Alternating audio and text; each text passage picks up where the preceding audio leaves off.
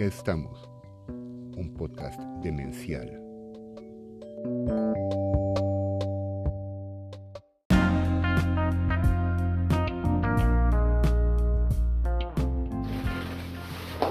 Acá estamos otra vez juntos. eh, Acá estamos y no nos vamos. Pero no revueltos. No nos llevan. no nos llevan. Bueno, quién sabe cuando salgamos de acá, ¿no? Bueno, pues buena noche. ¿Qué tal? Muy buenas noches a cada uno de los que se han tomado su tiempo de escucharnos. Y bueno, seguirlos invitando a que nos envíen un feedback. Queremos saber cuáles son los temas que les generan interés. Para sobre eso seguir construyendo Las nuestro dudas. contenido. Y dudas. Claro, y la participación, ¿no? Este, bueno, permítanme tomar mano y presentar a David Yáñez, eh, comunicador, Saludos. eh, Aarón Bruno, psicoanalista, y un servidor, Adrián Dordelli. Eh, y nos, ya nos acompaña René aquí en los servicios audiovisuales, y ya, ya es la imagen, eh, o lo- el que se encarga de la imagen de acá estamos, ¿no? Buenas y noches. este, eh, pues ahí está, ya volvió de Morelia, ¿o de dónde andaba? ¿En Michoacán? ¿o qué? ¿Del reclu dónde? Pero este, el asunto es que íbamos a hablar de la depresión, ¿no? Um, y de... En la semana se me ocurrió mandarles un video de una eh, discusión que hubo eh, a propósito de una serie de temas de filosofía donde se encontraron Chomsky y Foucault. Entonces es la depresión y Foucault y contra Chomsky, ¿no? A ver, veamos qué hay ahí, ¿no? Pues veamos qué hay.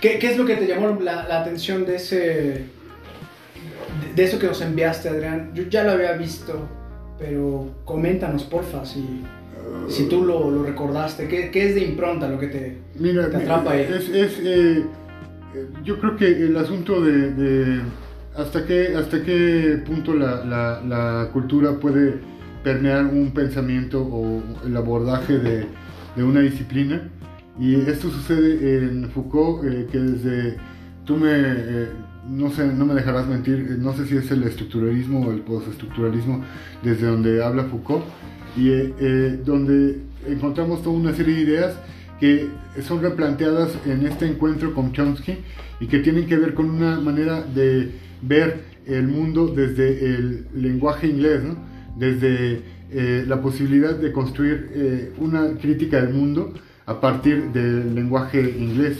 Ahora bien, yo también mencionaba en alguna otra ocasión que cuando abordamos el pensamiento lacaniano o a Lacan, eh, desde el lenguaje inglés es muy difícil captar la esencia de lo que sí está presente en el lenguaje francés y en el lenguaje en español, ¿no? propiamente, porque parece ser que la, la plasticidad del lenguaje que Lacan maneja en el lenguaje francés sí aparece en el español, pero difícilmente puede ser transmitido al inglés. Y esto parece ser que surge a propósito de la conversación de Foucault con Chomsky.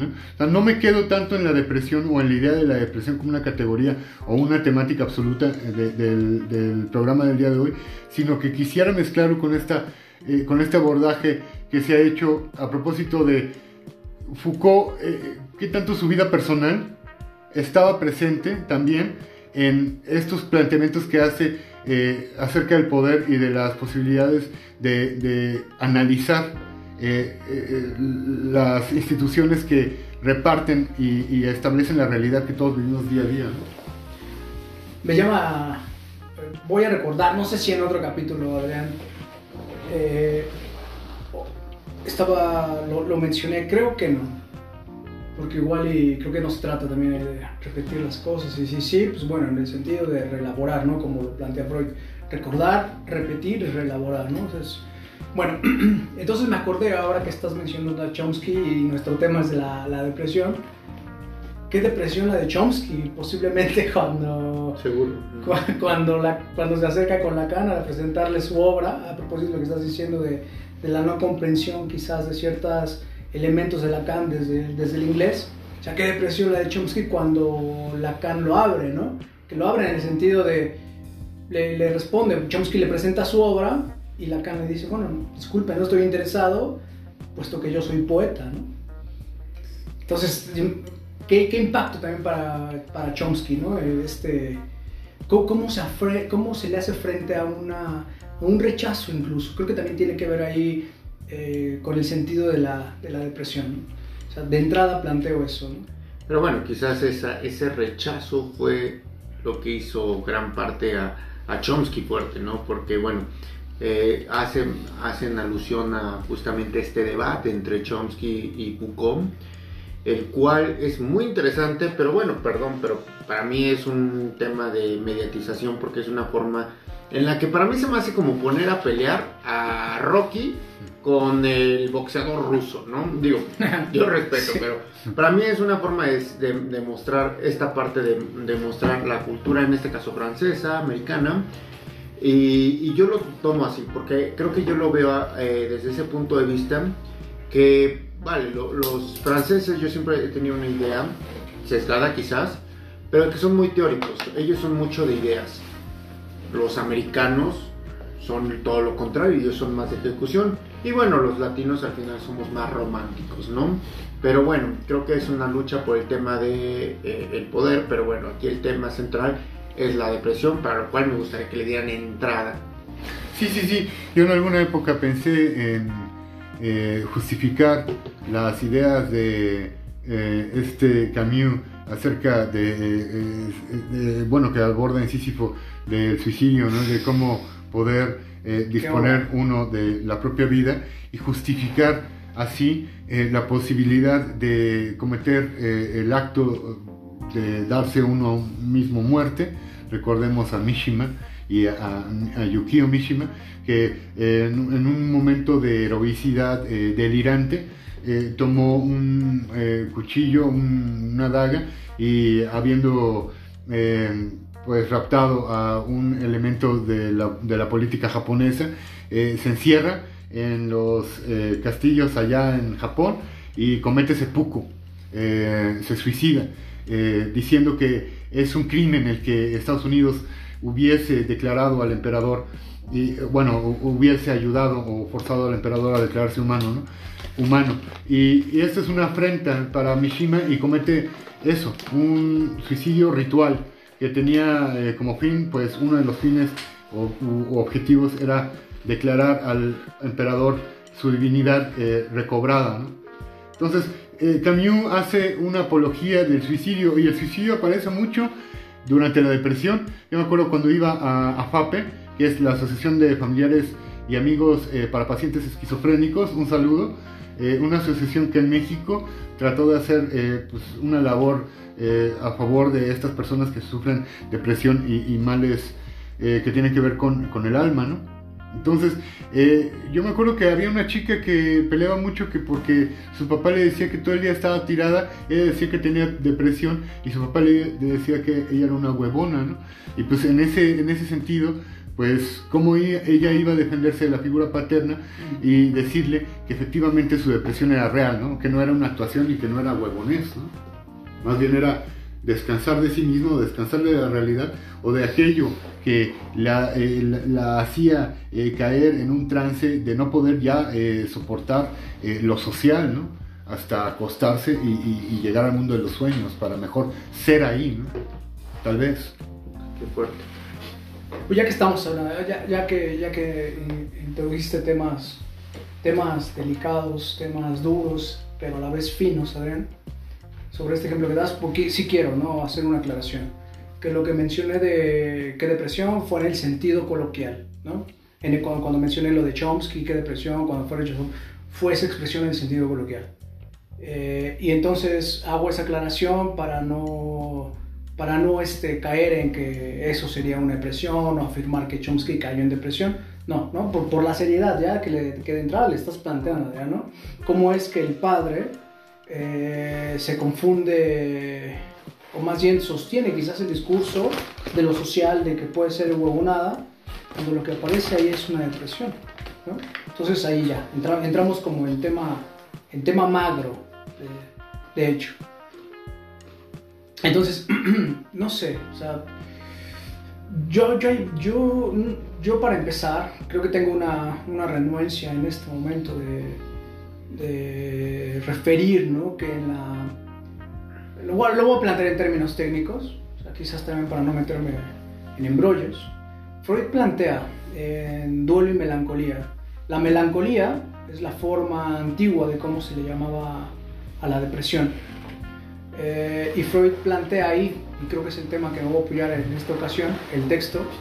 Eh, en ese texto él plantea que en la depresión o en la melancolía el yo se convierte en el receptor o en el almacigo de una pulsión sádica, es decir, de una energía destructiva que está destinada al, exterior. Entonces esa es como si fuera un boomerang.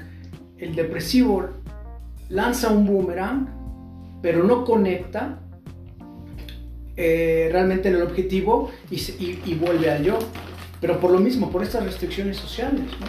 O sea, pareciera que, hay una, o más bien no pareciera, entonces por incluso con lo que estás mencionando, Adrián, tú dices que esta, que esta forma ¿no? de, de, esta joven eh, y lo relacionas con la intención de, la, de, un ataque incluso de lo social, pues también hay un ataque en la, en la, en la depresión hacia lo social. ¿no? Es un ida y vuelta.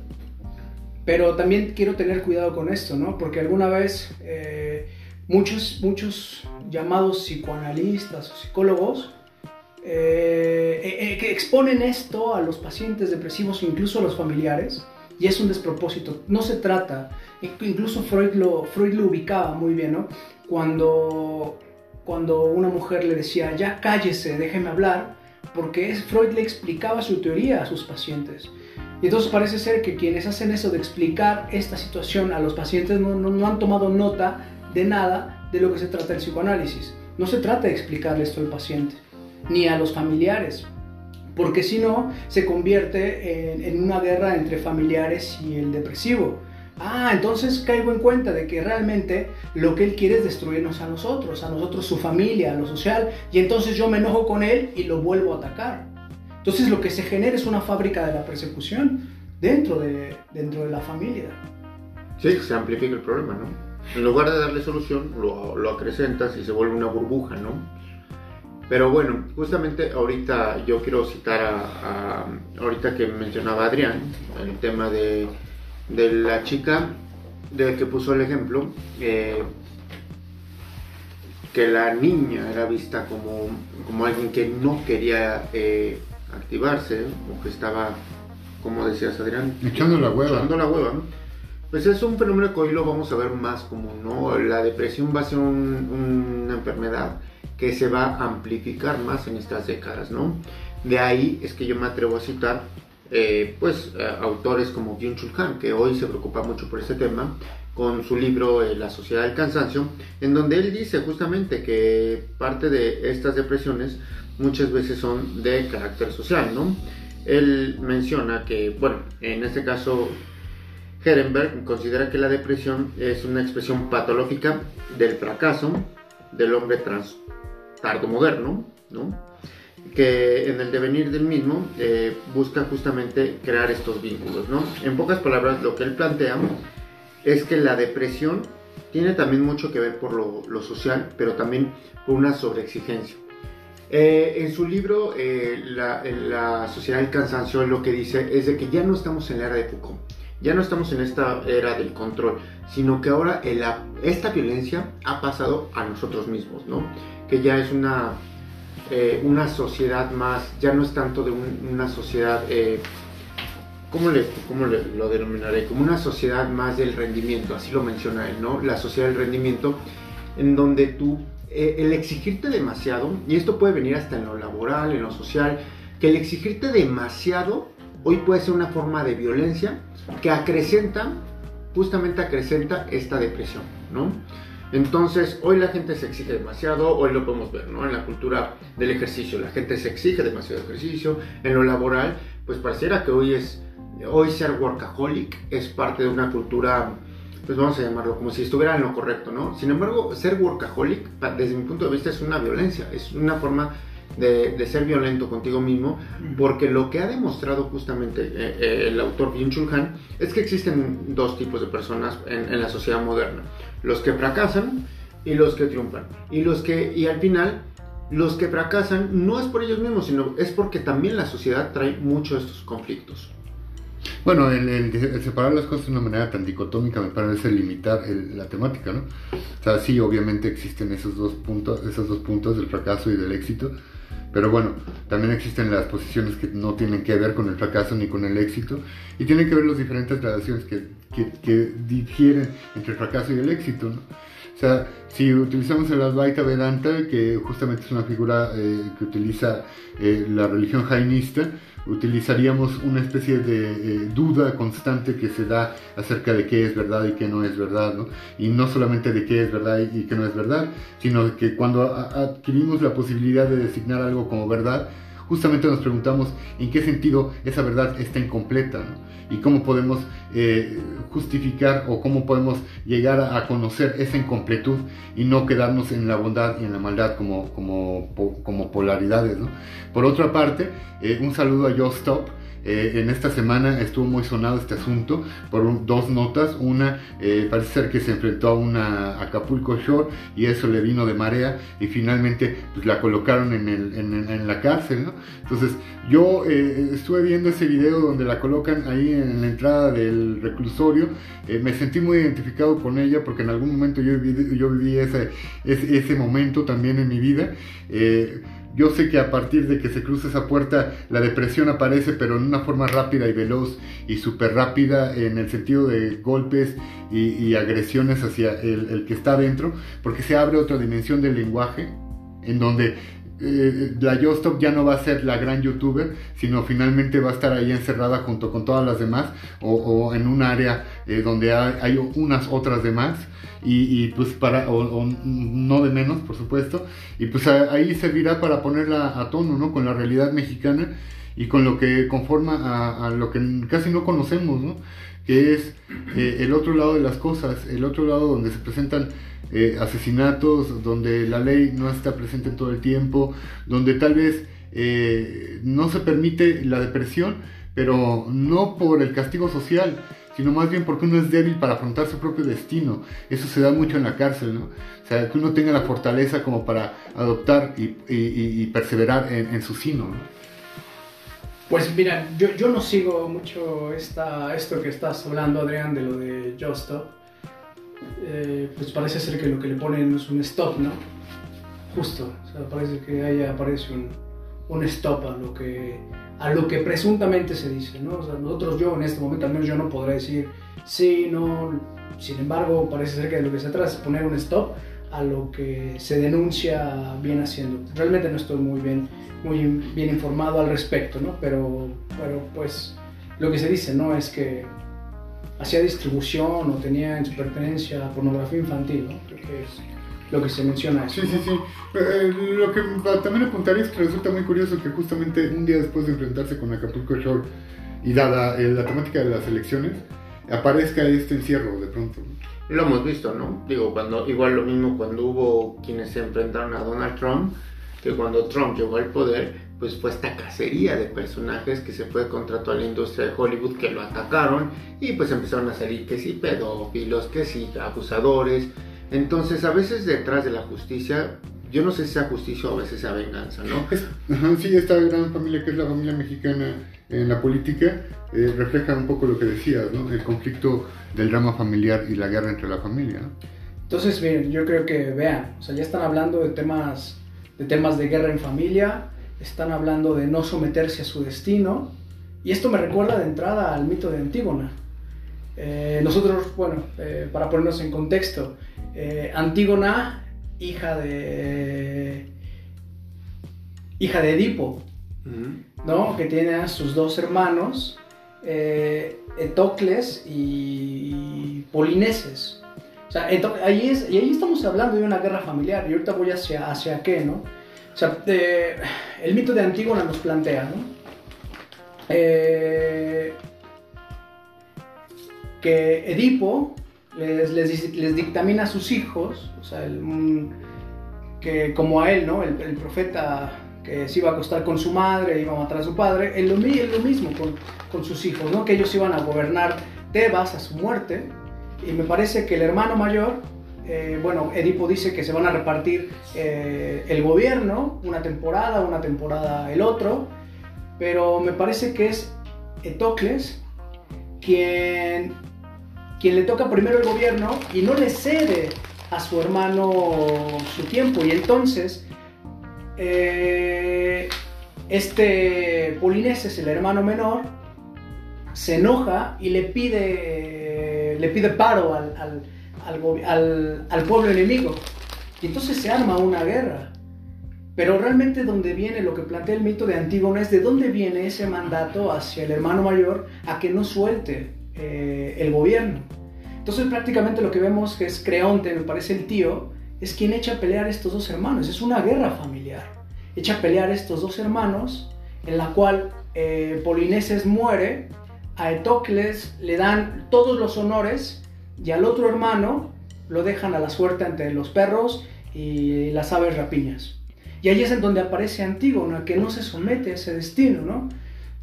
Entonces, lo que hace es recuperar la vida de, más bien el cuerpo de su hermano y también le brinda honores.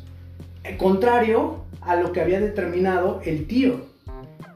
Y entonces, esta misma, esta misma mujer, Antígona, eh, es castigada, eh, enterrada viva, y ella termina ahorcándose también o está una guerra familiar. Sin embargo, ella no se somete al poder del discurso ideológico que en este caso podría ser el discurso del tío, de no rendirle honores al hermano menor por haber pedido apoyo al pueblo enemigo.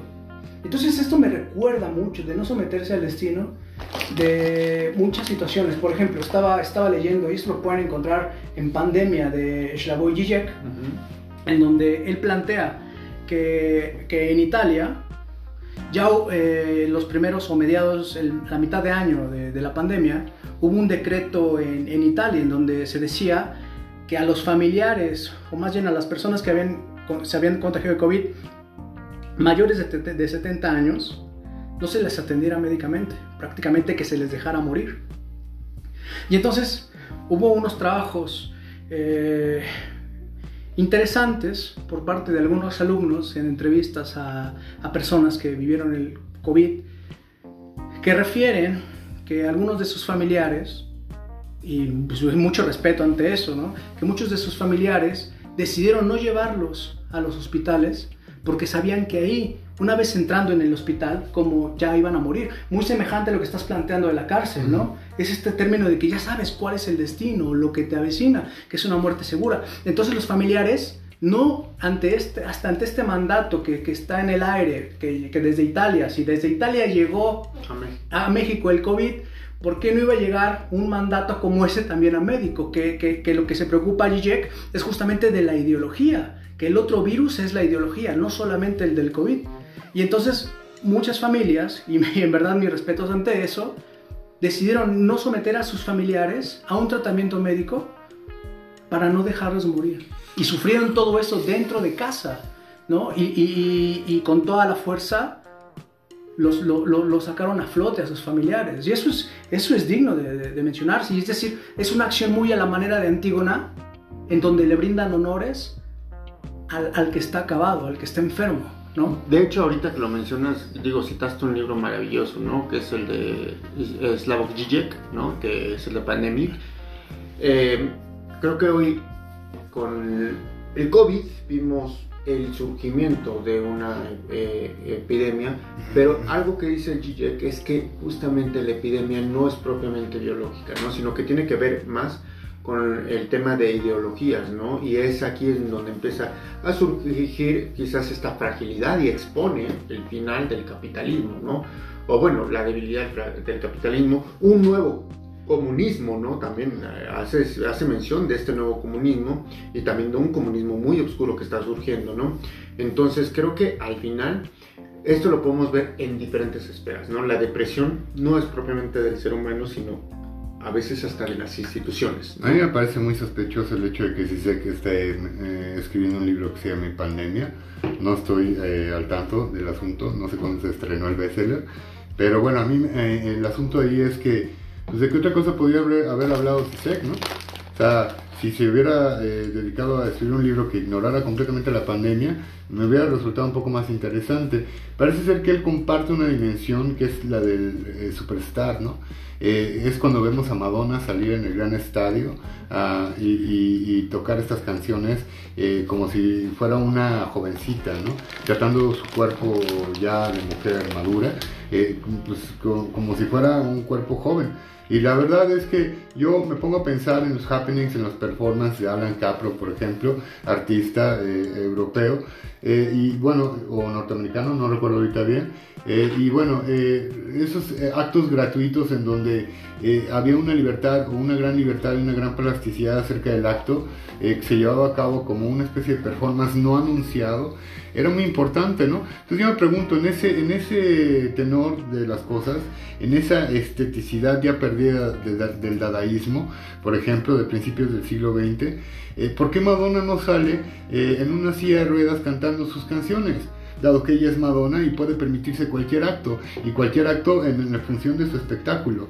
¿Por qué Sisek no puede obviar a la figura de Sisek, el superstar, y, no escribir acerca de un tema tan refrito que le va a traer eh, miles de lectores? ¿no? ¿Y qué tiene que ver eso con la depresión? Pues yo lo, yo lo detecto en el asunto de que muchas veces cuando no cumplimos el objetivo de la ideología, que la ideología tiene que ver con Sisek y ser un gran filósofo, ya es llegar a manejar las esferas de la imagen como lo hace Sisek, uno cae en depresión porque no es como Sisek, ¿no? O uno cae en depresión porque no es como Madonna, uno cae en depresión porque estas figuras que ya introyectamos desde la mediática eh, no las cumplimos, no llegamos a ellas y eso es la más pura ideología, o sea, así como tal, ¿no?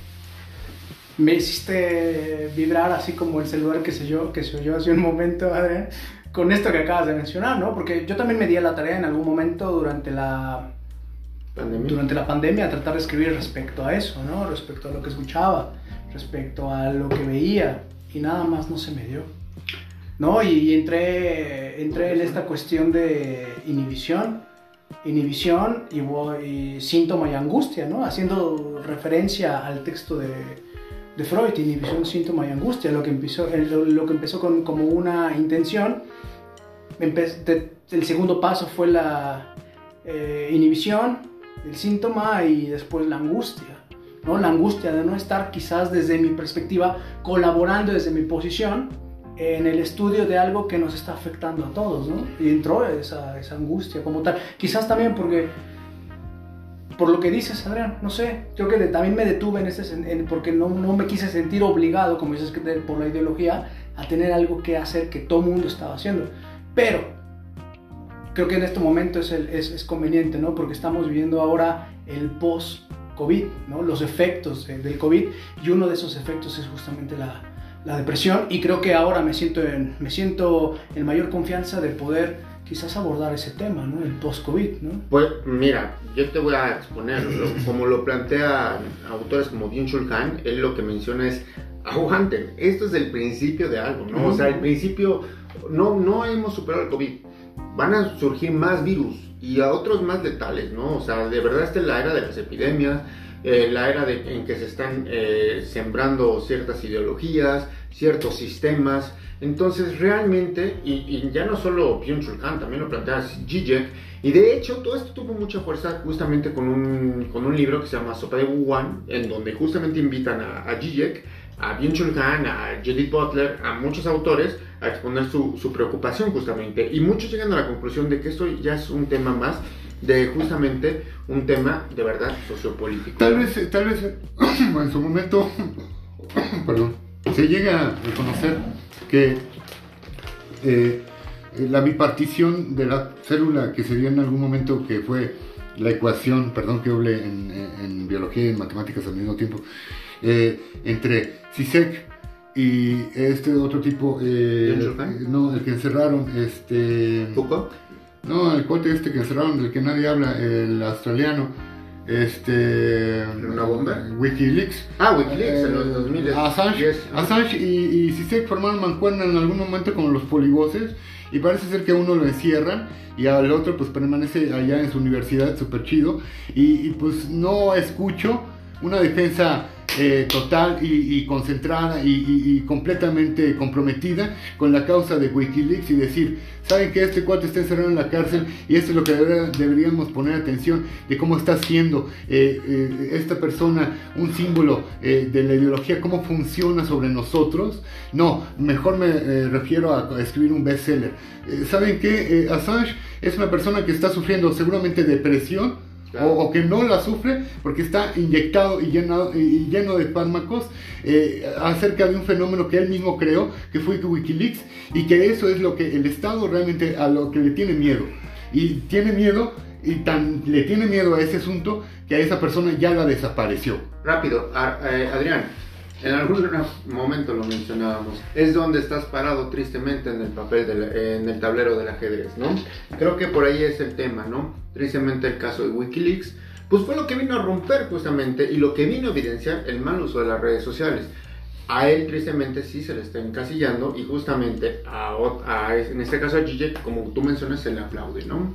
Entonces tristemente volvemos a hablar de que el capitalismo quizás ya está eh, demostrando justamente su fragilidad. Quisiera agregar una idea más, ¿no? Que es acerca de Aristóteles, ahora que se menciona, menciona la melancolía. En el problema 30, Aristóteles plantea que por qué los grandes hombres, es decir, lo que ahora se traduciría como genios, eh, tienden a la melancolía, ¿no? Es el gran problema, el problema 30, en donde se refiere eso, ¿no? justamente... Estoy. A ver, antes de que se me vayan citaste hace un momento a Judith Butler, hace, un, hace, un, hace un, momento. La sopa de One. Ajá. Y a Zizek, ¿no? A Zizek, okay, a pero, Ah, ok. Este. Y es que, no sé, hay. Esta mujer es la que habla de las cinco etapas de la depresión, ¿no? Es. Y entonces a mí me llama una. Me llama. Eh me llama la atención una de sus, de sus cinco etapas. etapas. O sea, no recuerdo honestamente cuál es. O sea, como tal. Ah, sí, pues tal cual, la etapa como tal depresiva de las cinco, de una enfermedad, de las cinco etapas de una enfermedad. Y entonces ella plantea lo siguiente, ¿no? Que ella, eh, eh justo, en, justo en pandemia, él refiere un ejemplo en donde dice que en la época medieval, los ciudadanos de un pueblo afectado reaccionaban eh, ante los signos de una plaga de manera similar. Primero aparecía la negación, posteriormente la ira, después eh, la negación y, posteriormente la depresión. ¿Y, qué, y a, qué, voy con eso de la, de la depresión? ¿no? Eh, eh citando a Judith Butler, lo que refiere es que en la depresión se dice, nuestra vida se ha acabado. Luego, curiosamente, al hecho de que la vida se había acabado, aparecen las orgías. ¿Por qué? Porque ya que nuestras vidas se han acabado, consigamos todos los placeres que aún no son posibles, que son el sexo y la bebida. Y entonces, esto me llama mucho la atención porque comúnmente ubicamos a la, a la depresión o a la melancolía del problema 30 que cita Adrián, de, Aristóteles, solamente ubicamos este talante, ¿no? Que el de pasar todo el día acostado, la dificultad por levantarse. Pero también en Duelo y Melancolía Freud plantea otro elemento, que es el de la manía. Entonces, incluso cuando se habla de posición maníaco-depresiva, es que esos son dos componentes.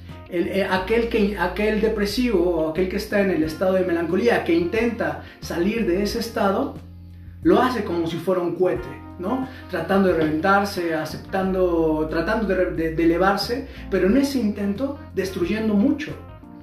Y entonces es ahí en donde algo que no quedó ubicado, ¿no? Que muchas personas durante la pandemia buscaron siempre estar de fiesta, de fiesta, de fiesta. Era ese intento de salir también de la depresión.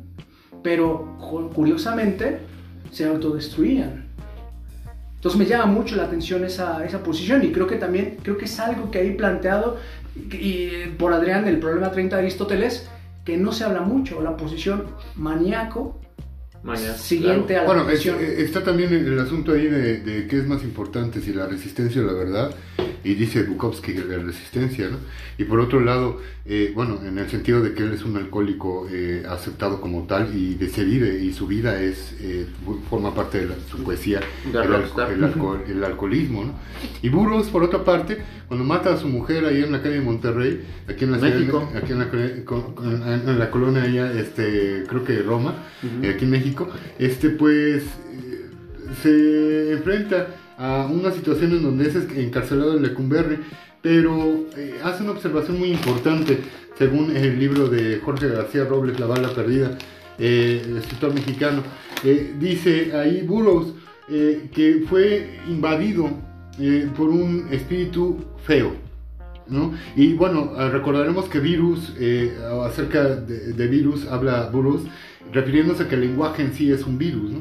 Entonces, habría que ver o comparar tal vez esta noción de la eh, melancolía, de la depresión y esto del virus eh, que está implícito en el lenguaje de Burroughs y que tanto tiene que ver con la tristeza producida por parte de la ideología de no poder cumplir ciertos estatutos o de no poder llegar a ciertos eh, funcionamientos o no digamos utilidades, ¿no? Convertirnos en seres que puedan proveer a otros, que puedan apoyar económicamente y que gracias a esa economía nos reconocemos como seres humanos, ¿no? Porque entre más dinero tenemos, entre más cosas compramos, entre más cosas chidas podemos dar al otro, pues parece ser que mejor podemos expresar un sentimiento, ¿no? Y ahí es la gran trampa de este capitalismo del cual no, nos, eh, eh, no podemos percibir con claridad porque estamos inmersos en ello y porque nuestro inconsciente forma parte del funcionamiento, funcionamiento mismo de, de, la economía y de cómo estamos funcionando como seres humanos que nos negamos, ¿no? Como seres humanos, como cuerpos, ¿no? Entonces ahí, Adrián, encuentro una relación con lo que mencionaste hace un momento, ¿no? De que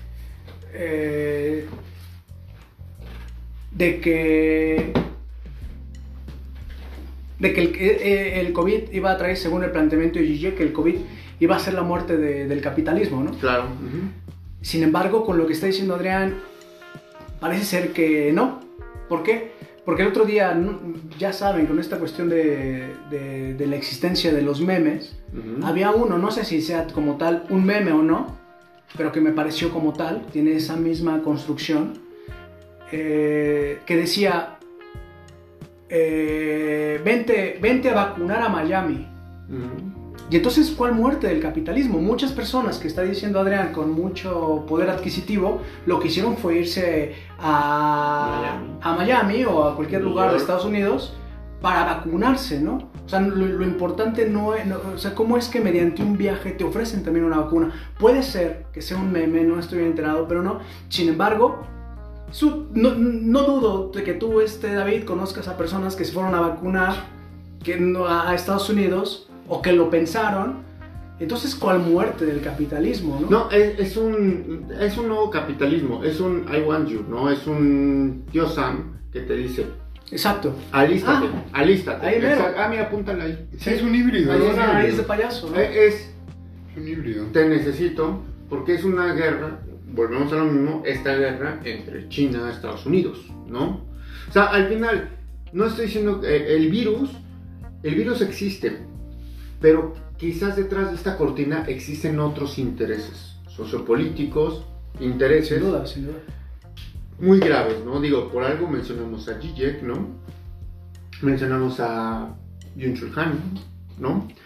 Y creo que aquí es algo de lo que me preocupa, porque justamente eh, una de las cosas que plantea eh, Yun Chul Han es justamente este tipo de violencia, que la violencia a veces viene de uno mismo, de la autoexigencia que uno se, se genera a sí mismo para tratar de llegar a estos estándares, ¿no? Hoy vivimos en una cultura laboral donde todo se mide a través de KPIs, hoy vivimos en una cultura eh, laboral en la que todo se rinde, se mide a través de la cultura del rendimiento, que es la que justamente Jun Chul Han dice, es que esto es de preocupación, hoy las personas se miden a través del rendimiento. Y eso es lo grave. Ya no hay individualidades, ya hay eh, grupos, ¿no? O sea, ya funcionamos en base a sectas. Es la secta de Facebook o la secta de Instagram eh, contra la secta de los Exacto. que están a favor de Lacan, contra los de la secta que están a favor de Jung, ¿no? Entonces, finalmente, esta sectarización que está logrando Internet a través de repartir la información, pues ayuda finalmente a, o sea, o- o- como gran objetivo a la ideología y a la jerarquía de poder que finalmente, pues yo estaba pensando el otro día, ¿no? O sea, no es por tirarle eh, mala onda a nadie de los taxis ni nada, ¿no? Pero yo pensaba de Uber, ¿no? O sea, qué fácil para una persona que crea una aplicación de este tipo ponerla a funcionar y finalmente parece ser que eh, no hay que contactar a nadie humano, eh, funciona robóticamente y produce dinero robóticamente para los dueños. Y finalmente, ¿qué es lo que hace el dueño? Eh, mantener eso en la red y ya, no veo más que pueda hacer una persona que invierte en ello, ¿no? En, un negocio como en una aplicación tipo Uber, ¿no? Entonces, finalmente, ¿a qué nos estamos acercando? Pues a inteligencia artificial, que es una robotización donde yo me acuerdo que fui a derechos de autor a tratar de eh, poner algo en derechos de autor y por la pandemia, pues no puedo acceder a ningún ser humano. Entonces, todas mis llamadas rebotan que en un robot. Y, y- todas mis opciones dependen de qué tantas opciones le hayan eh, incluido en la grabación del robot. Y, y fuera de eso, no tengo acceso a ningún ser humano para quejarme de ninguna manera, ¿no? Sabré que pensar en ello. La gente creo que no está muy consciente de que ya entramos en una era donde nosotros aplicamos el dinero, eh, esperamos un servicio, pero quien nos lo va a dar es una voz no humana. Mm. Ah, mira, ahorita que mencionas a las redes sociales, más rapidísimo, algo que dice bien Chulhan es de que el narcisismo conduce justamente a esta depresión, ¿no? Y creo que también es importante, me gustaría tú, eh, Aaron, nos comentaras un poco de hacia dónde nos puede llevar justamente el narcisismo, ¿no? Porque el narcisismo hoy pareciera que es una estrellita en la frente, pero justamente puede ser nuestra condena, ¿no? Bueno, ok. eh, es que se dice, ¿no? La, la frase de primero tú, después tú y hasta el último tú, ¿no? Mm. Es una frase muy narcisista. Totalmente. Pero, pero ese narcisismo, o sea, es lo, lo- lo que plantea Freud justo en la introducción del narcisismo al psicoanálisis, es que todo, toda una pulsión está destinada al interior. O sea, y, eso es un elemento que también, como lo mencionaba hace un momento, tiene que ver con la depresión. O sea, cómo es que una pulsión está dirigida o almacenada en el yo. Y entonces parece ser que de lo que conviene entonces estar pensando es quizás en amar a otro. Justamente Henry Heim planteaba, enfermo estaba, y ese fue el motivo de la creación. Es decir, el enfermo estaba, y ese sería el motivo de la creación, empezar a dirigir mis objetos a otro, mi, mi- mi pulsión a otro lugar. Es lo que sucede con Lars von Trier, Claro. cuando él, él padecía una, una depresión muy fuerte, cuando, cuando realiza... ¿Melancolía? Previo, este, el anticristo. Ah, el anticristo. Y claro. entonces deja de ensimismarse y pone toda esa energía, como, lo, como se lo diría Freud a Einstein, al servicio de la vida, ¿no? En esa comunicación epistolar. Cuando Ein- Einstein le pregunta a Freud que por qué la guerra, dice, bueno, pues es que la naturaleza humana, pero mientras esa naturaleza la pongamos al servicio de la vida, estamos trabajando a favor de la cultura.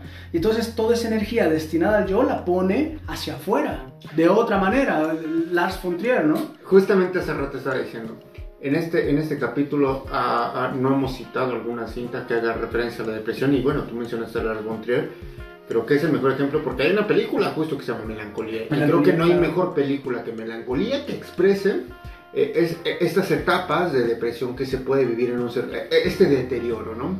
Pero bueno, en este Bueno, caso justo la palabra, justamente la palabra melancolía implica que hay una transformación ahí de la- del lenguaje, ¿no? Del significante, porque ya no se llama melancolía, y si ustedes observan las obras, por ejemplo, de 1800 y tantos, de algunos artistas como Strindberg, que abordan la melancolía, eh, y, y de repente hacemos el salto a 1900 y tantos, eh, no, no, no, no vayamos tanto a 1915, 1920, ya vemos que se llama depresión, ¿no?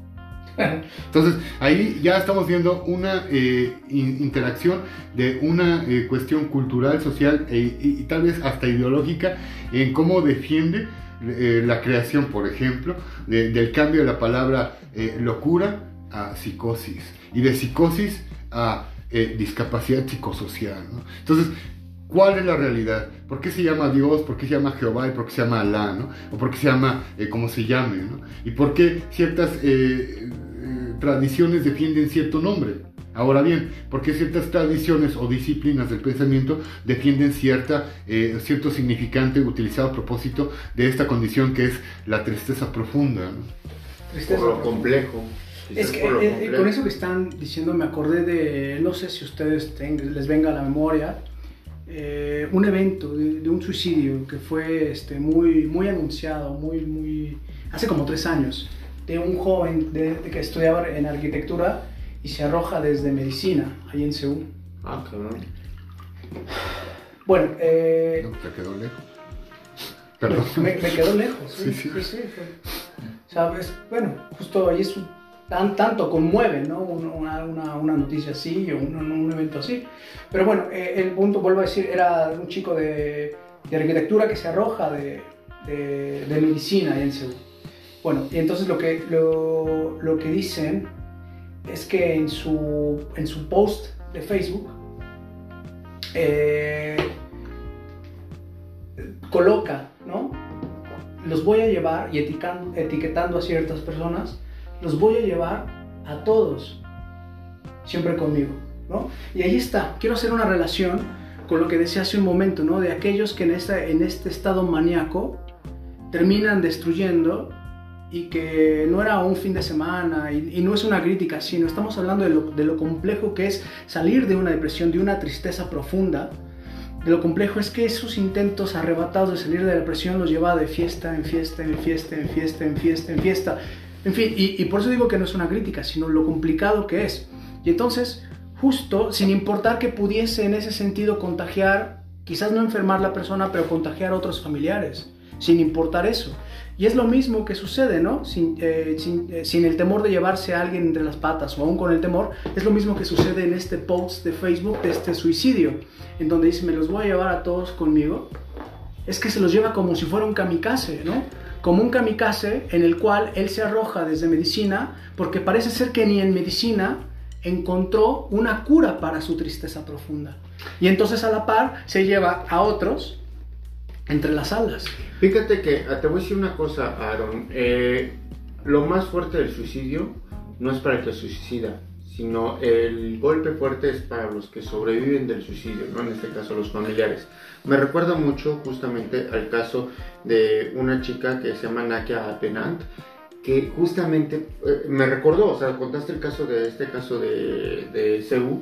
Ella fue una chica en Miami que se suicidó y anunció su muerte en Facebook y lo que la mamá dijo es, solo quiere llamar la atención. Y sí, fíjate, la mamá dijo, solo quiere llamar la atención. ¿Pero de quién? Pues de la mamá. Quería la atención de la mamá.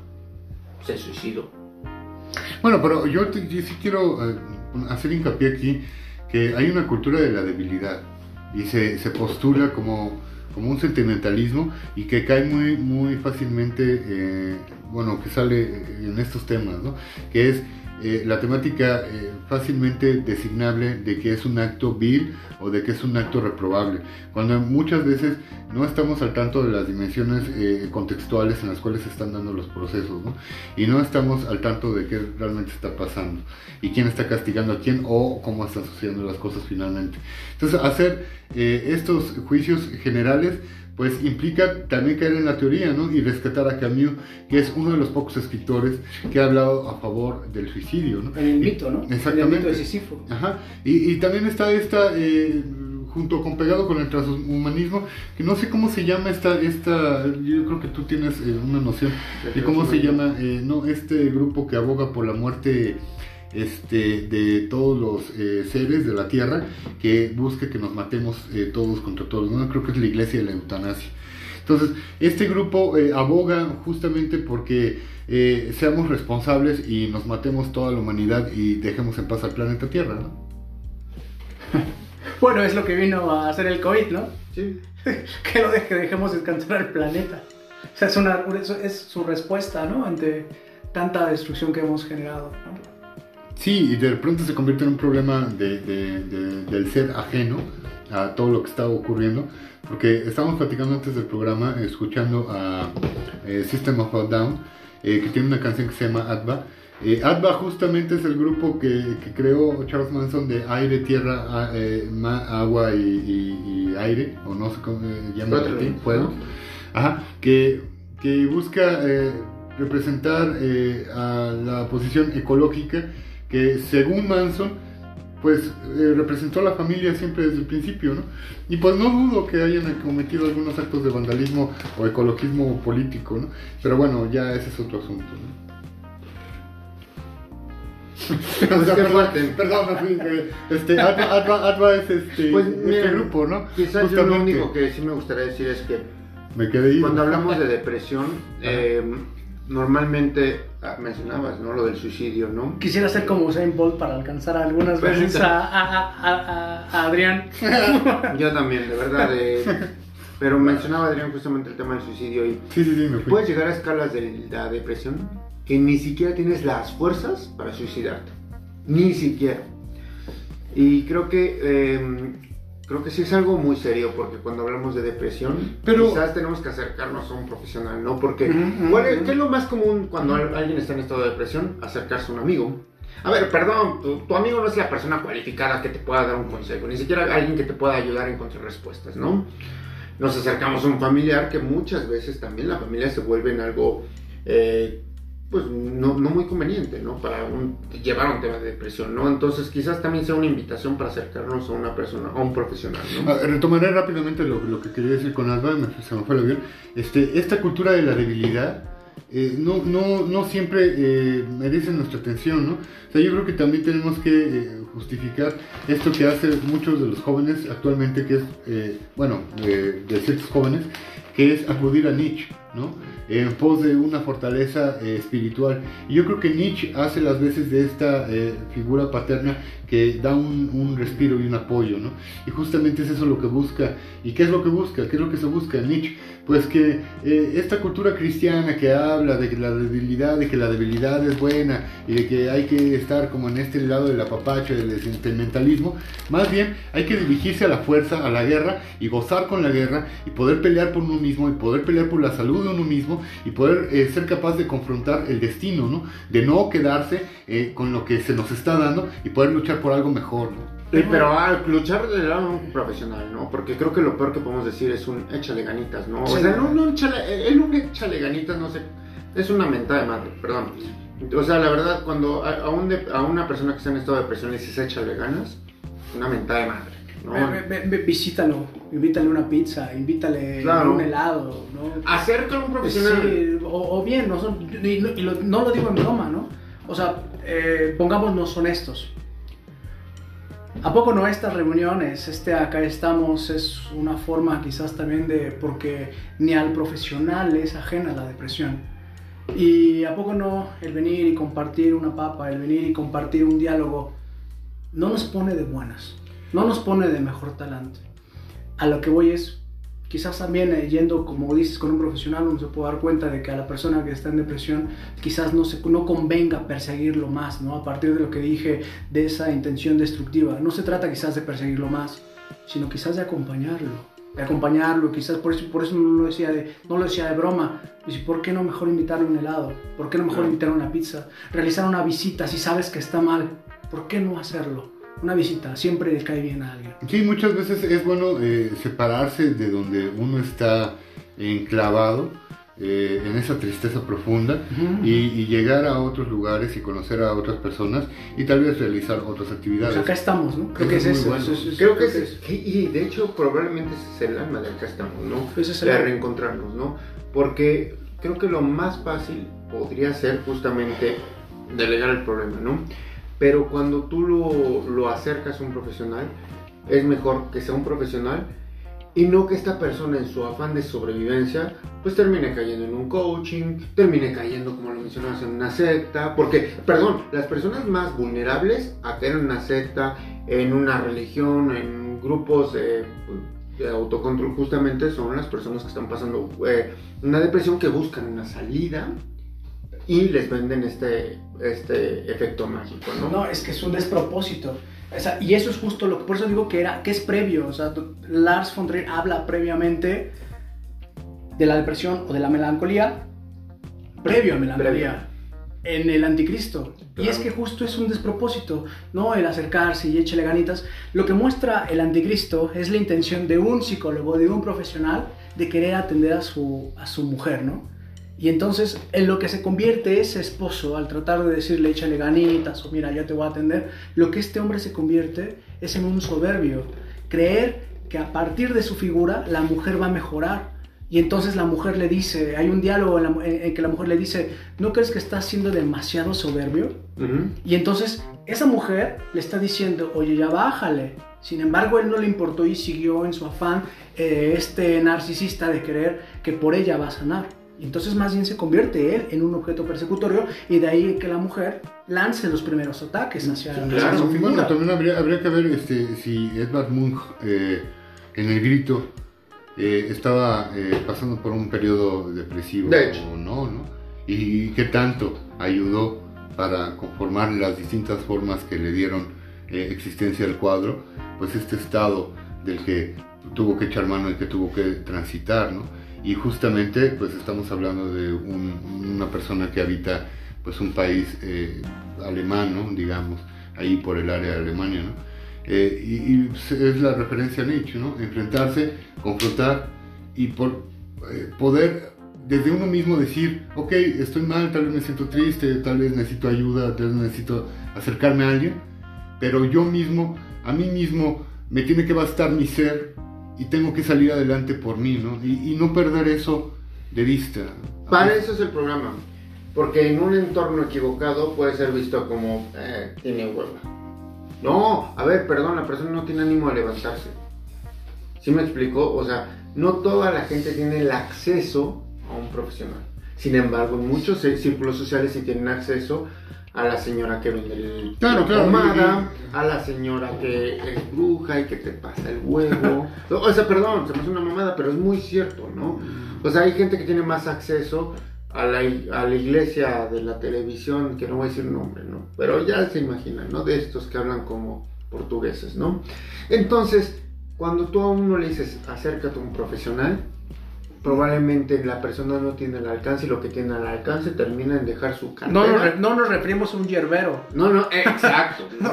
quizás a eso, ¿no? Es... A un yerbero. o sea, siendo vulnerables porque son presas fáciles para justamente estos grupos. Exacto, claro. Y entonces ahí son presas fáciles como... Eh, quiero ver la reacción de Adrian como aquello que hizo Manson respecto a claro. cosas, personas vulnerables, ¿no? O sea, es ahí también, ¿no? Eh, por eso siempre hay que eh, autoafirmarse y ser capaz uno de tener eh, la voluntad clara y la posibilidad de tener una opinión acerca de las cosas, un criterio propio, ¿no? Y no perder eso de vista jamás, ¿no? Tratar al menos de recordar, pues, que teníamos la capacidad de hacer decisiones, ¿no? En este caso, en este programa, no sé hacer promoción, pero... Claro, acabas de no, no, eh, no, no, perdón. Eh, lo único que quería decir, eh, Aaron, es que si alguien escucha este programa y necesita acercarse a un profesional, que mejor profesional que en este caso Aaron Bruno, que yo lo recomiendo. Sí, sí, sí. Pero por favor, no se acerquen a la señora que les vende una pomada. No, y aquí no es tan caro el asunto. Aquí no es tan caro el asunto y, pues. Tiene precio, lo que sea. Tenemos, somos cuates, ¿no? Diría, diría mi validador César Zárraga soy sujeto y me sujeto. Ah, saludo a César Zárraga. Sí, sí, diría, diría el César Zárraga, soy sujeto y me sujeto al bolsillo, ¿no? También de,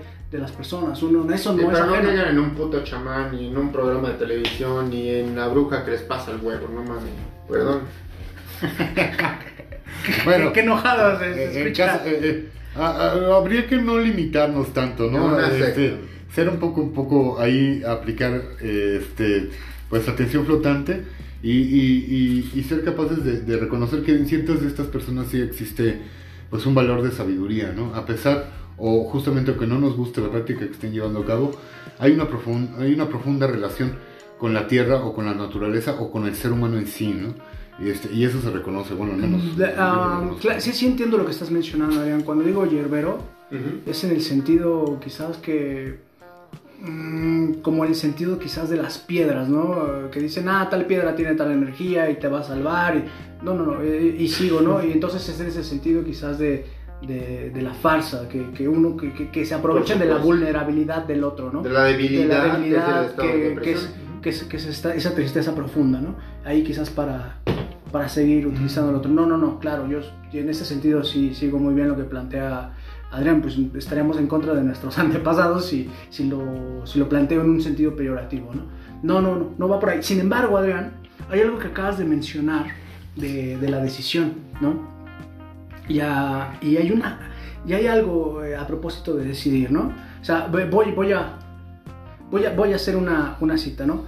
Que Lacan justo señalaba, eh, con, con justa razón, que a lo que suele llamarse depresión sobreviene después de que un sujeto ha retrocedido frente a algo ante lo cual no puede decidir. Y entonces, justo ahí es donde aparece y lo relacioné con esto que mencionaste, ¿no? De, la, de, la, de la no decisión. Qué bien, qué bien, qué lindo, sí, sí, sí. Y pues ya, ya nos estamos viendo, este, pues ya estamos a 59 de la hora, ¿no? Y pues fue un gusto, ¿no? Un gusto. Pues ya, pues ya dijeron, ya me hicieron promoción mis Pues- amigos. pues y esa es la ¿y ¿Por qué no ¿no? tomar la palabra, no? Saludo, acérquense a Aaron Bruno. Y pues estamos en 59 y por ahí Cualquier vamos. persona que necesite ser Ten, escuchada, atendida. ten, ten. Adelante, ¿no? Pues ahí Venga, estamos. pues acá estamos.